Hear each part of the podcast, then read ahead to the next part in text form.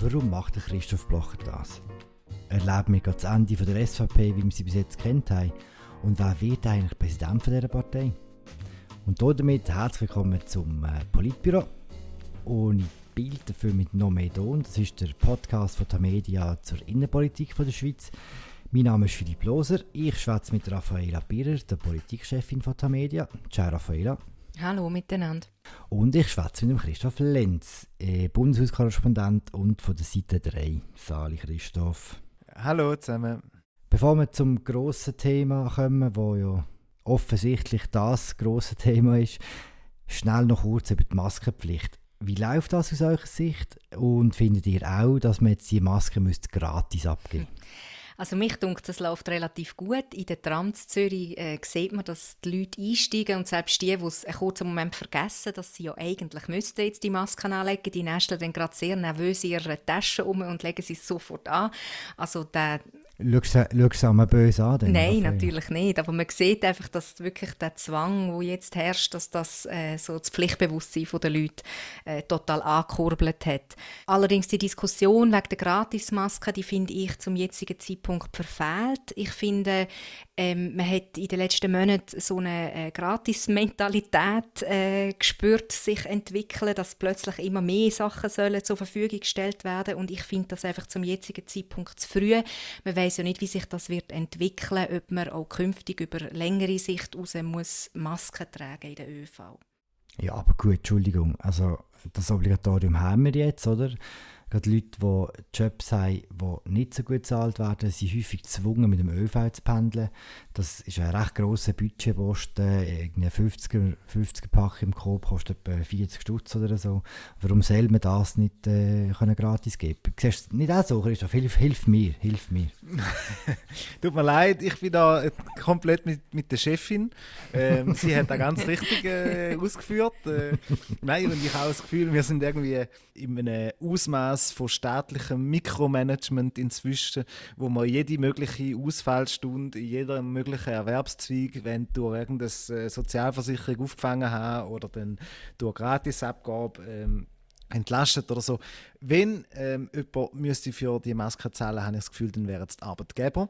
Die wollen schließlich, dass ihre Leute äh, in den Büros erscheinen und äh, arbeiten oder in der Bude. Aber sonst habe ich das Gefühl, da ist mit äh, realistischem Aufwand zu leisten, dass man jetzt da so eine gratis äh, Volksabgabe aus dem Boden stampft. Ja gut, es gibt nicht unprominente Politiker, die eigentlich zeigen, wie, wie man das macht, dass man Geld vom Staat bekommt. Eleganten Übergang. Eleganten. Gratuliere, Philipp. Sehr elegant. Das grosse Thema ist das die Woche. Aber ich sage jetzt, jetzt wird es halt politisch und dann ist ja eher, dass es nicht gut heißen oder zum Teil nicht. Dann sind halt 2,7 Millionen ins angesteckt an einen, an einen, an einen Empfänger. Und ich sage, ich habe Dummheit gemacht. Das gibt es im Leben, oder? Dass man also der Empfänger, äh, der, der Empfänger ist der Staat, ja, der Staat, ja, oder? Das ist Christoph Blocher, der sagt, äh, er hat eine Dummheit gemacht, er hat äh, das Geld zu lange im Stammstaat gelassen, wo, wo quasi nach einer Sache macht, die auch die Verantwortung muss übernehmen muss. Wir schwätzen über die Ruhegehaltsforderung von Christoph Blocher, 2,77 Millionen, wo lustigerweise immer mit 2,7 gegründet werden, dabei wäre es 2,8, aber das ist nur ein sehr kleines Detail. Warum? Es ist zwei Wochen alt, die Geschichte. Warum sind die Zeitungen immer noch voll damit? Warum sind die Webseiten äh, holen einen Klick nach dem anderen und warum schwätzen wir jetzt auch noch darüber? Warum ist das wichtig? Ich glaube, es gibt bei dieser Geschichte wie zwei Ebenen. Die eine ist eine menschliche Ebene und die andere so eine strategisch-strukturelle. Die menschliche, das ist, ähm, also man hat das Gefühl, wenn man jetzt liest und, und, und sich umlässt, ähm, es ist relativ viel Schadenfreude dran, aber dann auch bei den politischen Gegnern, in den Medien, in der Öffentlichkeit auch teilweise fast so ein eine leisliche Enttäuschung, dass das alte Feindbild, ähm, an dem man sich jetzt viele Jahre abgearbeitet hat, dass das sich jetzt irgendwie wie selber demontiert. Also es sind ja auch Medien, es sind die politischen Gegner, wo ihn, also der Christoph Blocher durch permanente Thematisierung auch groß gemacht haben.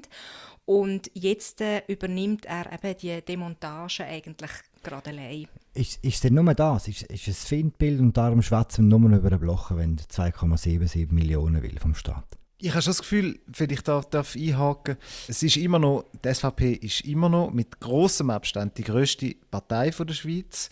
Er ist mit großem Abstand die wichtigste Person in dieser Partei. Er hat sie erfunden, er hat sie aufgebaut, er hat sie finanziert, er finanziert sie immer noch. Und er hat auch während seiner ganzen Karriere beispielsweise die Frage von Politikerbezügen immer wieder sehr hart politisiert. Beispielsweise, als er aus dem Nationalrat ausgeschieden ist, hat er gesagt, äh, das sei eine Schwarzbude und er werde eine Initiative sammeln, ähm, um das Nationalratsmandat auf 50.000 Franken, 50 Franken zu reduzieren. Heute sind wir etwa bei 100, 120 so. Hat er aber nie, hat wenn, nie gemacht, oder? Hat er nie gemacht, hat er aber angekündigt mit Pauken und Trompeten und unter Absingen wüster Lieder aus dem Nationalrat ausgeschieden. Und wenn nachher einer wie er ähm, jahrelang sagt, ich verzichte auf das Geld, eben weil man nicht im Staat auf der Tasche liegt, wenn man es nicht unbedingt nötig hat. Und am Schluss geht er ran und wo rückwirkend all das Geld, dann ist das schon eine Kehrtwende von, einer politischen, von einem politischen Monument, wo einfach wahnsinnig äh, interessant ist und wo politisch eminent wichtig ist. Hm. Vielleicht ist es auch das, man versteht es einfach nicht, man will es sich wie erarbeiten. Warum macht er das? Das ist richtig, ja. Ich verstehe, also es gibt ganz viele unterschiedliche Theorien darüber, warum das es macht, aber als ich ihm die Frage gestellt habe, an dem Freitagnachmittag, wo der Gerücht da in Bern so die Runde gemacht hat, Blocher beziehe jetzt auf das Mal seine Rente und zwar für äh, alle Jahre rückwirkend, habe ich ihm angerufen und gefragt, warum das er denn da macht. Und der Blocher hat zuerst mal gesagt, dass er das nicht begründen muss, weil es ein Anspruch ist. Und dann hat er aber auch so darüber geredet, dass er jetzt 80 wird und dass das ein, ein Alter sei, wo man ähm, so etwas beziehe und dass Vermögenssteuer für Unternehmer wie ihn ähm, eine Belastung sei. Und all diese Begründungen, die überzeugen mich bis heute nicht. Und all die Begründungen, die man seither gehört, ähm, überzeugen mich ebenso wenig. Ich weiß nicht, ob das bei dir anders ist. Ich kann es wirklich, ich kann es beim besten Willen nicht erklären der hat so viel Geld, es ist so offensichtlich politischer Selbstmord. Es, ich sehe nicht eine geringste taktische Absicht dahinter, auch wenn das andere Leute anders sehen. irgendwie, das ist kein Teil von einem ausgefuchsten Plan. Warum, Raphael, sag mir es du, warum macht es? Also ich sehe das genauso, dass es nicht irgendwie ein ausgefuchster Plan ist oder so, sondern ich glaube, und da komme ich jetzt auf den zweiten Punkt, den ich vorher angesprochen habe, ich bin zuerst beim Menschlichen gesehen, jetzt eher zu dem strategisch-strukturellen. Mich denkt, es ist so ein bisschen sinnbildlich für etwas, wo man in den Interaktionen mit dem Christoph Blacher schon seit längerer Zeit gespürt hat. Also äh, ich erinnere mich, oder das ist mir dann sofort wieder in den Sinn gekommen, wo das jetzt rausgekommen ist, weil das so vom, vom Gespür her so nicht funktioniert, der jetzige Zeitpunkt, wo er mit dieser Forderung kommt, dass ich musste daran denken, wo er während diesen Klimaprotest eine Pressekonferenz ausgerufen hat im Zürcher Hauptbahnhof und dann sind natürlich viele Medien gegangen, wir auch.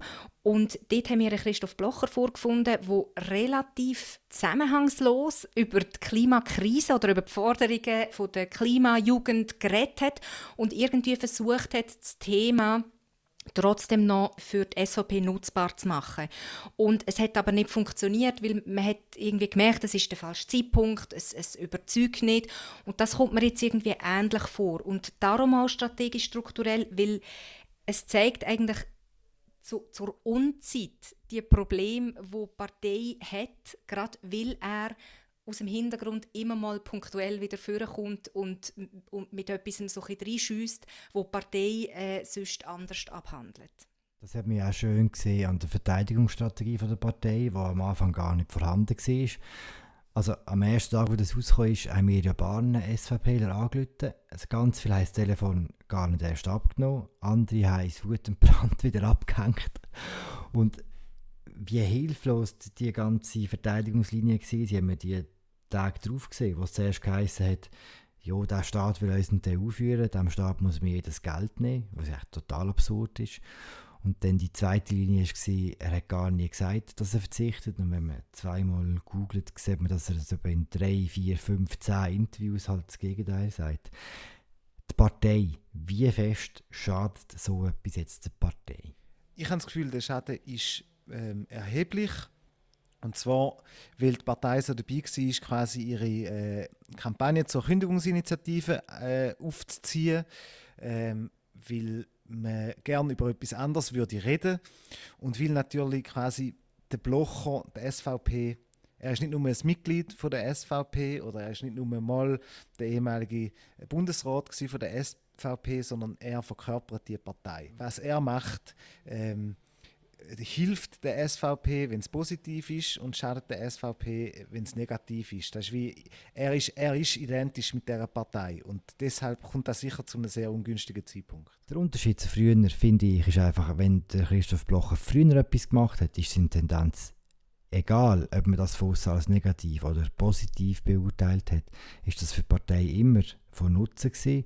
Und jetzt tun sich wie die Sachen mehren, die Vorfälle mehren, wo man ganz offensichtlich muss sagen, das schadet der Partei. Das ist äh, genau meine Einschätzung. Ich habe das Gefühl, jetzt über die letzten sechs Monate hat es mehrere so Momente gegeben, wo man kann sagen kann, mm, ein bisschen suboptimal vom Blocher. Der erste war im Dezember, wo er den Rösti äh, vertäubt hat und der Rösti ähm, den Bettel als Parteipräsident angeschmissen hat. Blocher hat es zu dem Bruch lassen, ohne eine Person in der Hinterhand zu haben, die es dann übernimmt. Das war sicher ein, ein, ein Fehler. Gewesen. Nachher hat es ein paar Freiwillige gegeben, die vorgekommen sind, unter anderem der Freddy Heer. Dann hat er den gerade abgekanzelt im Teleblocher. Auch nicht so günstig, weil der Freddy Heer immer noch einer ist, der im Rennen ist und vielleicht sogar Präsident wird. Der Blocher hat auch gegen die Kantonalsektionen geschumpft, das sind Fuhlpilze und die sind verantwortlich dafür, dass die Partei die Wahlen verloren hat.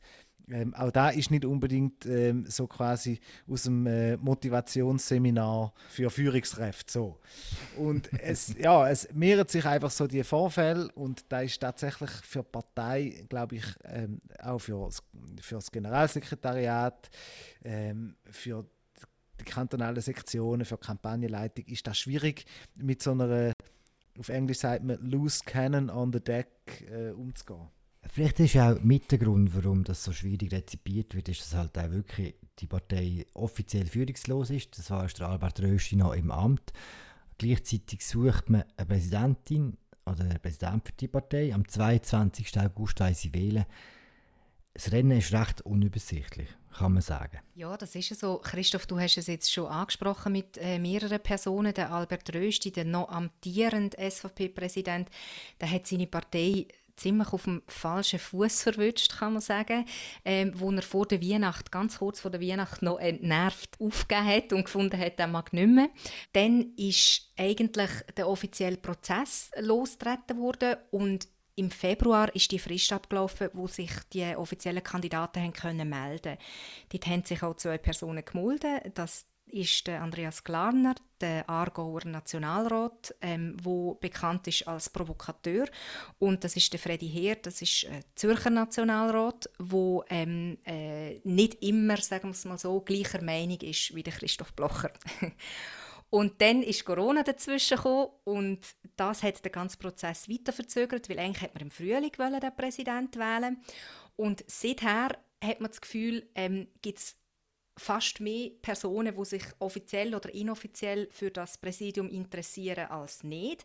Also es, sind jetzt recht viele inoffizielle Kandidaten, wo man weiß, dass Parteileitung sie gerne hat oder eben auch weniger gern, was, was das Ganze alles recht unübersichtlich macht. Und am 22. August wird dann der Präsident, der neue Präsident offiziell gewählt. Vielleicht. Warum ist denn das so schwierig? Also der Job ist extrem schwierig, kann man sagen. Die Aufgabe von dem neuen Präsident wäre ja eigentlich irgendwie, die Partei wieder auf Vordermann zu bringen, sehr viel präsent sein in den Sektionen, namentlich in der Westschweiz und so ein bisschen die Knochenbücher zu machen, wo dazu mal irgendwie der Uli Maurer und der Rutz gemeinsam gemacht haben. Ähm, in den Nullerjahren oder den späten 90er Jahren. Gleichzeitig ist man als Parteipräsident aber auch nicht wirklich frei. Man, es gibt Schattenhierarchien in dieser Partei, wo man weiß, ähm, letztlich eben wird irgendwie äh, Position von der SVP nicht entschieden in einem demokratisch transparenten Vorgang, sondern es ist wichtig, was zum Beispiel der Blocher äh, zu einer Frage meint. Und das macht die, äh, die Aufgabe vom Parteipräsidenten sehr schwierig und äh, möglicherweise auch nicht besonders attraktiv. Eben, vor allem wenn der Blocher in dieser Form ist, und er momentan ist, oder? Genau, und ich glaube, dass das durch das jetzt eben der Posten noch einmal schwieriger geworden ist als vor vier Jahren, wo der Albert Rösti übernommen hat. Ähm, dass die Partei an der Spitze ein Machtvakuum hat, das ist äh, in den letzten vier Jahren sehr immer deutlicher geworden.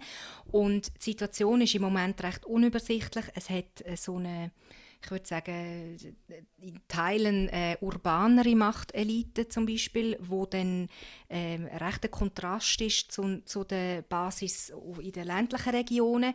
Die will aber gleichzeitig... Ich bin nicht sicher, ob sie das gerne, ob sie das gerne würden hören, wenn du ihnen urbane Machtelite sagst. Faktisch ist es so, oder? Die äh, will aber gleichzeitig offiziell äh, das Ruder nicht übernehmen. Und äh, dann gibt es... Also mit äh, der urbanen Machtelite meinst du äh, Matter, Köppel und so weiter, oder? Wer, genau. Wen siehst du dort? Genau. Ja. Und in der Romandie wäre es dann zum Beispiel noch Céline Amontru oder so, auch aus Genf. Also einfach der, wo man auch sonst im, im Präsidium hat und, und auch mit der Magdalena Martullo zum Beispiel, wo als Tochter von Christoph Blocher auch sehr viel zu sagen hat.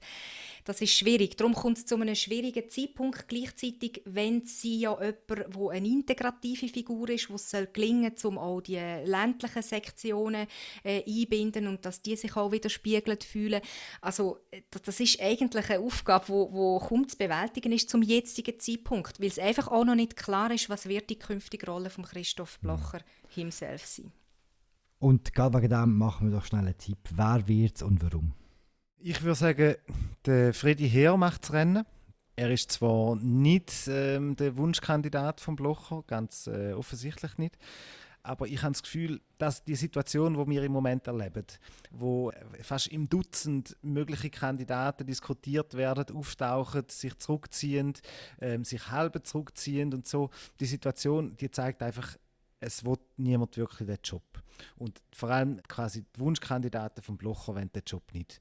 Und somit wird es am Schluss einer machen, der bereit ist, den Job zu übernehmen. Und dann gehe ich davon aus, dass da entweder der Andreas Glarner oder der Freddy Heer sind, die zwei offiziellen Kandidaten.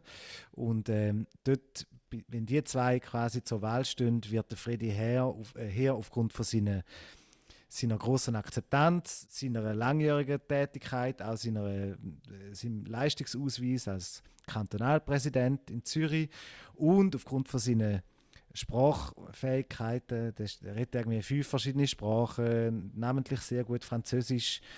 Er wird dort wahrscheinlich eine Mehrheit können gewinnen, glaube ich. Hm. Und ich habe auch das Gefühl, das ist vielleicht für die Partei nicht eine, nicht eine schlechte Wahl, jemand, mal, der nicht aus der Landwirtschaft kommt. Der Freddy Heer ist also ein bisschen der, der, der, der Cowboy vom Bundeshaus.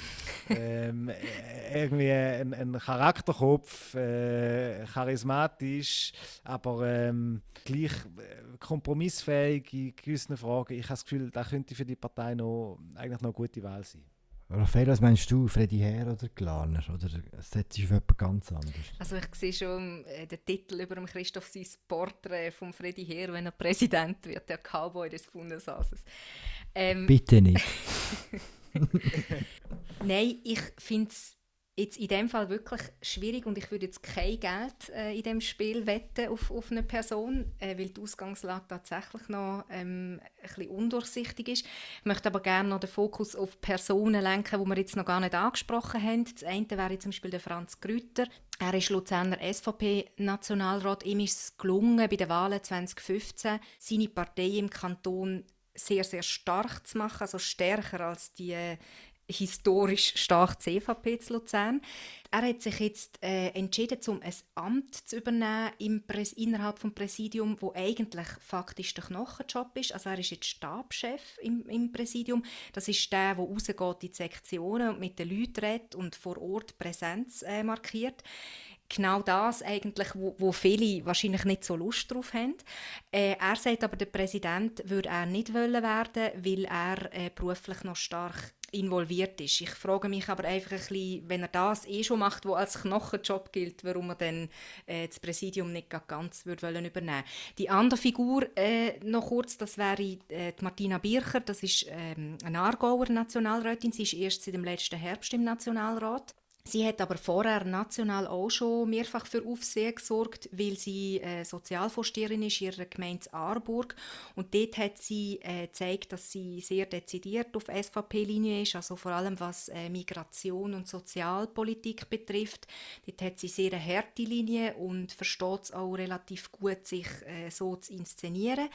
Ähm, wie gesagt, eben, sie ist noch nicht so lange zu Bundesbahn, das spricht ein bisschen gegen sie, aber es wäre noch interessant, auch eine Frau mal an dieser an dieser Parteispitze zu haben. Eine Frau würde vielleicht noch mhm. das äh, ganze Machtgefüge äh, noch ein bisschen auf eine andere Art durcheinander bringen. Wo ist, jetzt, wo ist jetzt der Tipp? Ich habe den Tipp nicht gehört. du merkst, ich habe mich jetzt nicht so eindeutig festgelegt. Ich, das mache ich nicht zum jetzigen Zeitpunkt. Das kann man, das kann man sagen, ja. Ich tippe auf Esther Friedli, einfach, was ich so gesagt habe, Frau von Toni Brunner und SVP-Nationalrätin, wir müssen es umgekehrt sagen. Wenn die Partei quasi wieder will vorwärts kommen dann muss sie die nehmen. Wahrscheinlich will sie nicht. Das war eben mein Tipp. aber, eine, aber eine ehemalige CVPlerin, kann die das? Die Frage ist mehr, also ja. wenn du sagst, äh, zwar in der falschen Reihenfolge, aber wenn du erwähnt hast, dass sie äh, die Frau ist von Toni Brunner, Partnerin, äh, sie wird aus. Nächster, mhm. also aus nächster Nähe hat sie erlebt, was das Präsidium bedeutet, mit wie viel äh, privaten Entbehrungen das auch verbunden ist. Und mhm. darum könnte ich mir vorstellen, dass das mhm. für sie eher dagegen spricht. Hm. Ich sage nur, sie können es gut und sie würde es auch gut machen, glaube ich. Okay, aber kommen wir zum Schluss. Kommen wir noch ganz kurz nochmal zum Christoph Blocher, auch ein bisschen prophetisch. Äh, wie geht es jetzt weiter mit ihm? Ja, das ist eine interessante Frage. Ich meine, du hast da vorher schon mal äh, kurz angesprochen. Ähm, sein 80. Geburtstag im Oktober und der Alter ist natürlich irgendwie schon langsam so ein Thema. Wir haben es zwar schon gesagt, wo er aus dem Bundesrat abgewählt worden ist, dass er jetzt zum alten Eisen gehört, wo er uns äh, Lügen gestraft hat, aber selbst quasi historisch betrachtet und im internationalen Vergleich ist er mit seinen 80 Jahren langsam äh, wirklich so eine Ausnahmeerscheinung. Dass einer in dem Alter noch als charismatische Führerpersönlichkeit irgendwie eine Partei oder eine Bewegung äh, oder einen Staat äh, anführt, das äh, hat es mit Winston Churchill ist äh, sein, im Blocher sein grosses Vorbild, ist, 19, äh, ist mit 81 aus der äh, britischen Regierung ausgeschieden, aus gesundheitlichen Gründen. Ich glaube, irgendwann wird, äh, wird Christoph Blocher den Schritt äh, müssen machen und man wünscht äh, sich, äh, man wünscht ihm, dass es ihm wird gelingen, quasi noch so Elder Statesman oder Parteibappen können zu bleiben ähm, ohne dass er ähm, noch zu viel Geschirr äh, verschlägt. Hm. Wie siehst du es, Raffaele? Ich schätze ihn ehrlich gesagt nicht so ein, dass er von sich aus plötzlich findet, so jetzt äh, mache ich aber gar nichts mehr. Er ist ja wirklich auf mehreren Ebenen noch sehr stark mit der Partei äh, verbunden, also einfach äh, auch finanziell zum Beispiel. Ähm, ich glaube mehr, also irgendwann wird es vielleicht mit zunehmendem Alter dann auch gesundheitliche Frage sein, ob er noch mag oder so. Ich glaube mehr, dass das dann der Faktor wäre und nicht ein bewusster Entscheid, so jetzt äh, ziehe ich mich wirklich aus allem zurück. Und bis dahin wird das alte Spiel sein, äh, Journalistinnen und Journalisten, die quasi sagen, jetzt ist jetzt ist es wirklich vorbei, so und er selber, wer sagt, jetzt ist es eigentlich vorbei, was aber das Gegenteil macht. Und äh, die Konsequenz daraus ist, wir werden noch recht häufig wahrscheinlich über ihn an dieser Stelle reden. Hey, das war es würde ich sagen. Eine weitere Folge vom Politbüro mit dem Polit-Podcast von Tamedia. Mein Name ist Philipp Loser. Ich habe geschwätzt mit dem Christoph Lenz und mit der Raffaela Birrer. Äh, unsere bisherigen Folgen könnt ihr nachhören auf Spotify oder auf anderen, an anderen Orten, wo es Podcasts gibt, auf unserer Website natürlich. Abonniert uns, schreibt uns, habt einen guten Sommer. Ja, bis bald. Ciao zusammen.